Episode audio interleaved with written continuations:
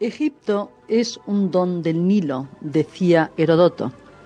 Quien haya visitado este país alguna vez comprende que esta afirmación es sólo una metáfora desafortunada y la cambia rápidamente por esta otra.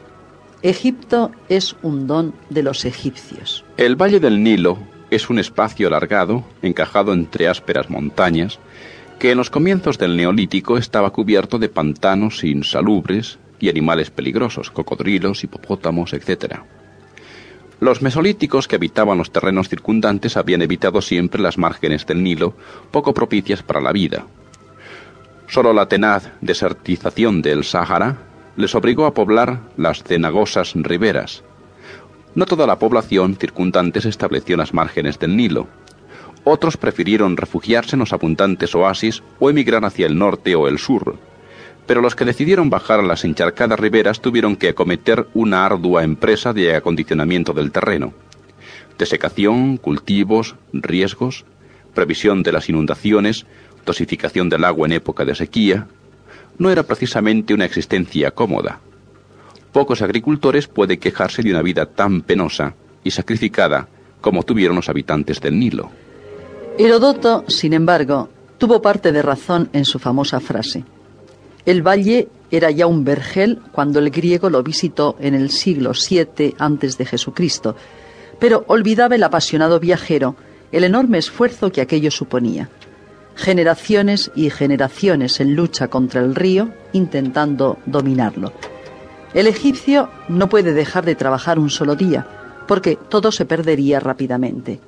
El valle del Nilo, como vamos a ver, no es un don del río, sino el producto del trabajo milenario de sus habitantes. El Nilo recorre sus últimos mil kilómetros en territorio egipcio hasta desembocar en un amplísimo delta donde se concentra la riqueza del país. Es un río tropical de régimen pluvional y muy irregular.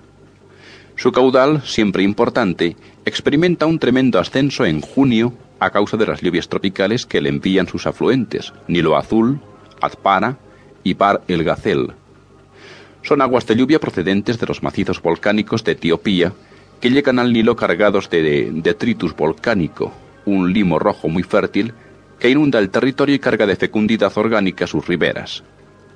En noviembre comienzan a descender las aguas nuevamente y todo vuelve a su cauce.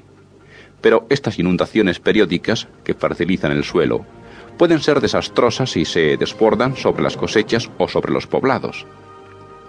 El egipcio ha ideado desde antiguo mil artimañas técnicas para evitarlo.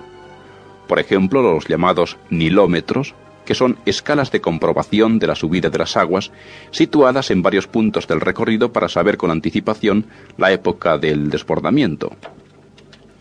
Pero, sobre todo, la lucha contra el Nilo se hizo a base de presas de contención, hoy diríamos embalses, y canales de desviación. Obras como el lago Mueris del Fayum han sido motivo de admiración por su maravillosa técnica. Desde la época más remota se ha distinguido entre Bajo Egipto, delta del Nilo, y Alto Egipto, sur de Egipto. Algunas veces se habla también de un Egipto medio en la zona de transición. Son muchas las razas que han intervenido en la población de Egipto, pero las más importantes son de procedencia asiática, de la familia de las lenguas amitas, a las que se han unido en diferente grado de mestizaje tribus negroides procedentes del sur. En esta unión siempre han predominado los amitas, tanto física como culturalmente. Egipto representa un caso muy notable y arquetípico de teocracia. A la cabeza del Estado aparecía el faraón, cuya persona no tiene gran importancia individual, como lo demuestran los frecuentes asesinatos, intrigas palaciegas, abdicaciones, encierros y regicidios de todo tipo que han llegado a nuestros oídos. La persona es sólo el soporte inevitable de la dignidad del faraón. Sólo la autoridad misma, el título teocrático, es inviolable y omnipotente.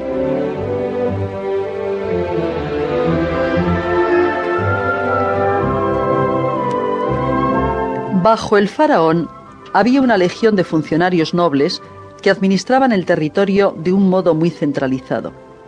Nos recuerda en cierto modo aquel otro estado de Bizancio que algunos críticos han denominado Césaropapismo.